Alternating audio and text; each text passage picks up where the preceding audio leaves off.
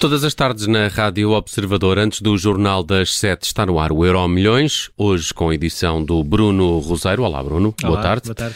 Vamos ao tema do dia e um bocadinho incontornável nos últimos dias, esta novela Ronaldo, com mais certos de entrevista, não é? E ainda é terça-feira. Parece que é só amanhã e quinta, afinal. Exato. O, o segundo episódio é, é ao mesmo tempo do Portugal-Nigéria. Ok, eh, vamos dividir aqui a audiência, quase certeza. Achas? Eu não. Mas n- nas últimas horas também esta notícia de uma alegada reunião de Jorge Mendes, o empresário de Ronaldo, com o Bayern Munique. Isto pode ter alguma razão de ser? Não, a primeira coisa é, é estranha por uma razão. O Bayern foi ehm, talvez a única equipa europeia das cerca de 10 ou 20 que Jorge Mendes eh, tentou colocar Ronaldo, que disse claramente ehm, o que é que tinha acontecido, que a possibilidade teve em cima da mesa, até porque Lewandowski estava de, de partida para o Barcelona, ehm, depois o Sadio Mané ainda não estava contratado. Ehm, o Oliver Kahn, que é nesta altura o presidente executivo do, do Conselho de Administração, antigo capitão e antigo guarda-redes do Bayern, explicou exatamente a questão toda, ou seja, é um dos melhores jogadores, é um avançado fantástico, quando jogou contra nós foi sempre um problema, mas não encaixa no perfil de jogadores que nós eh, queremos. Ahm, e portanto não deixa de ser, eh, no mínimo, curioso a primeira reunião desta nova tour Jorge Mendes pela Europa ter sido com, com o Bayern agora. Talvez tenha ficado ali uma, porta entreaberta. Não, eu, eu, eu eh, acho que a, a- única porta que ficou, eh, não, não diria entreaberta, ficou escancarada desde que saiu Thomas Tuchel é o Chelsea. Porquê? Porque o novo proprietário do Chelsea tem uma versão que é aquela tal versão que o próprio Ronaldo não gosta dos Glazers, que é uma coisa muito mais marketing e comercial e preocupado com a questão da venda de camisolas e patrocínios, etc., do que propriamente numa vertente eh, desportiva. Acho que o Chelsea, eh, por necessidades desportivas, por, eh, por essa questão de, de- do Todd Bowley poder querer refazer também esta nova era do Chelsea sem Abramovic, muito assente também na imagem de Ronaldo, isso aí admito. Tudo o resto acho que vai ser complicado. Há uma coisa que eu tenho a certeza: não há nenhum treinador que queira trabalhar com um jogador que eh, diz que não respeita ao treinador. eh, isso eu tenho como garantido. Eh, pode ser um qualquer treinador de uma equipa de topo ou uma equipa melhor ou pior, mas, mas não gosta. Um, Parece-me é que uma coisa é a questão da entrevista.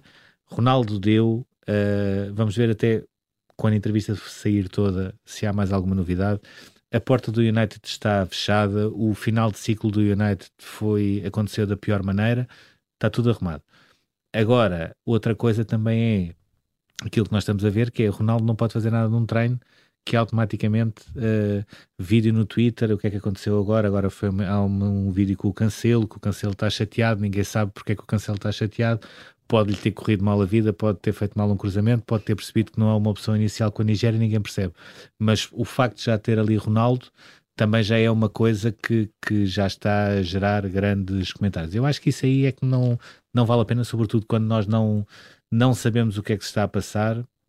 Eh, e o exemplo de, de Ronaldo e Bruno Fernandes no, na chegada do Bruno Fernandes também, também mostra bem isso, ou seja, eh, ninguém percebeu ao certo o que é que se passou, o João Mário agora fala numa brincadeira, enfim, não, acho que a seleção não tem nada a ganhar eh, com isso e acho que o próprio Ronaldo também não. Mas agora, Bruno Vieira Amaral, vão tentar tirar muitos nabos da púcara. de- e Ronaldo colocou-se nesse, nesse Sim. chamado spotlight, não é? Sim, e pode ter uma vantagem que é- pode eh, fazer distrair, eh, mudar o, o foco, pôr o foco só em Ronaldo e os outros jogadores poderem ter alguma margem para estarem um pouco mais descansados.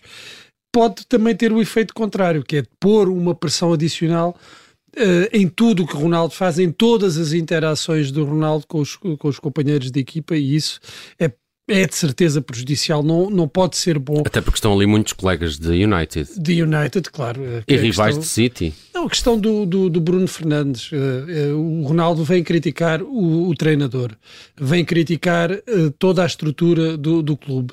É impossível não, não se fazer uma leitura uh, do, do, seu relacionamento também com os companheiros e o que os companheiros dele no clube, e que também são companheiros dele na seleção, pensarão de tudo isto. É, é inevitável isso acontecer. Em relação ao futuro do Ronaldo, eu creio que neste momento, depois destas declarações sobre o treinador e sobre Ralf Rangnick também, e sobre a estrutura do clube, eu acho que só há uma possibilidade, é, é Ronaldo trabalhar com um treinador que já o conheça, com quem tenha trabalhado. Não estou a ver uma situação em que Ronaldo vá trabalhar com um treinador que nunca trabalhou com ele. Uh, que não haja uma relação de, de, de, confiança ou de proximidade pessoal. Será a Roma de Mourinho uma possibilidade? Não sei, mas eu não estou a ver neste momento o Ronaldo, por exemplo, ir trabalhar com um treinador uh, de estatuto mais ou menos idêntico ao do Tenag, porque isto representa um peso brutal nas relações entre treinador uh, e, e, jogador que nenhum clube do mundo está, estará, eu, eu creio, disposto a, a, a, assumir. E depois há a questão também do, do, do vencimento. Haverá neste momento algum clube uh, interessado em pagar uh, a Ronaldo o que ele recebe atualmente ele pode baixar o ordenado. Eu acho claro. que esse, esse, é um ponto também garantido da entrevista. É que quem dá aquela entrevista sabe que nunca mais vai ganhar aquilo que ganha e vai ter de baixar o nível. Eu, pois, eu, eu, acho que aí não há, não há grande alternativa e creio que o futuro dele se decidirá um pouco por esses dois pontos. Vamos ver o que faz no Mundial e vamos eh, falar do Qatar. O que é que vem do Qatar, Bruno Rosário? Olha, uma, uma grande notícia. Uh, está tudo preparado já para receber a seleção na sexta-feira. Um, Até porque o hotel da seleção no Qatar é muito, muito novo. É, é, muito novo. Eu conheço melhor os arredores do hotel, porque já estive a estudar algumas coisas, e, nomeadamente, a sua pista de camelos, onde se fazem campeonatos de camelos. Uh, que provavelmente.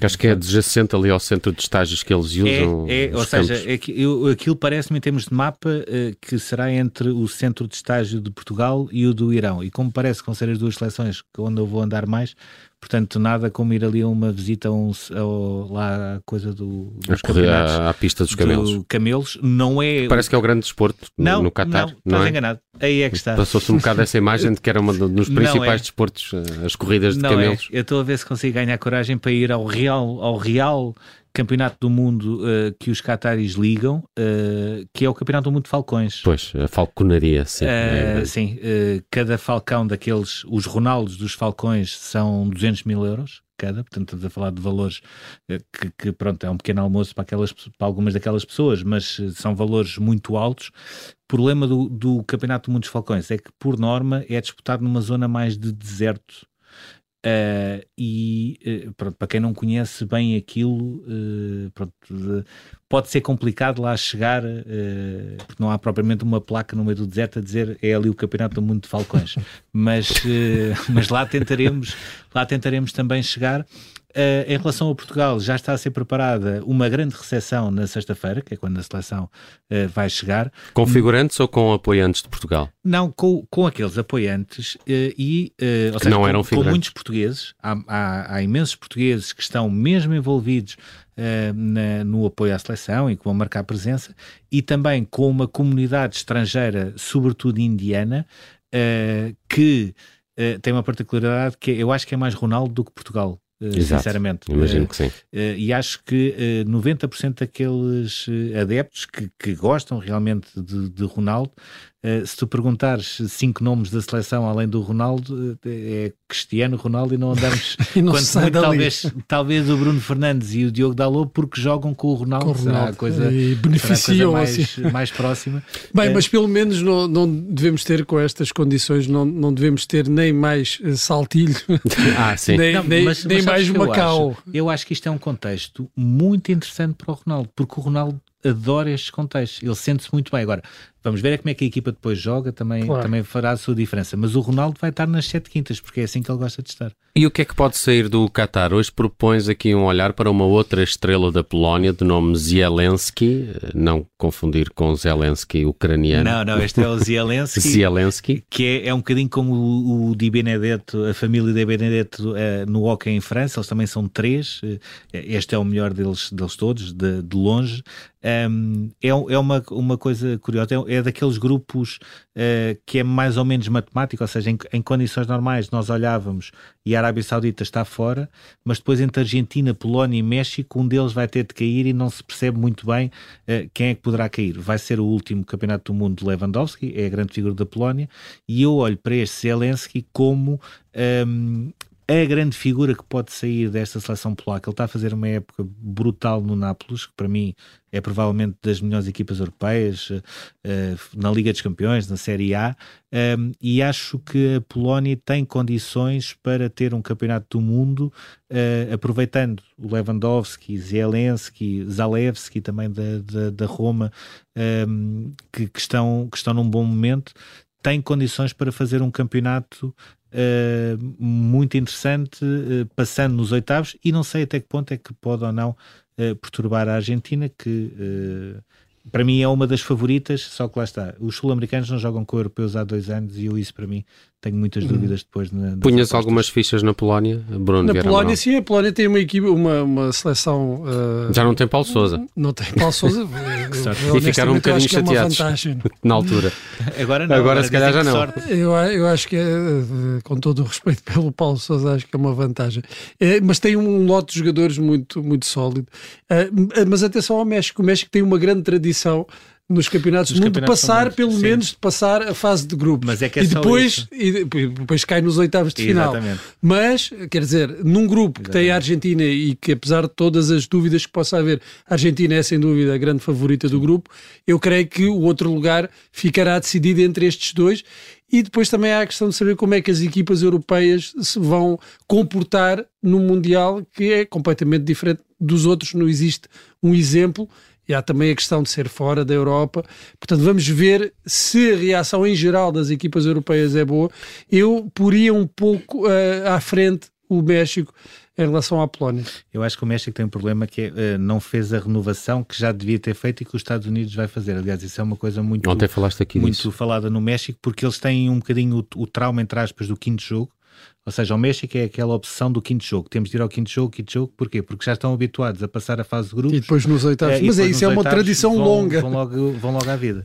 Mas, mas deixa-me só acrescentar 10 segundos. É, de longe, pelo menos na Rússia, a seleção que mais adeptos leva. É uma coisa inacreditável. O México? Sim, inacreditável. Okay. Muito bem, está feito o Euro Milhões desta terça-feira com a edição do Bruno Roseiro. Bruno, obrigado. Obrigado.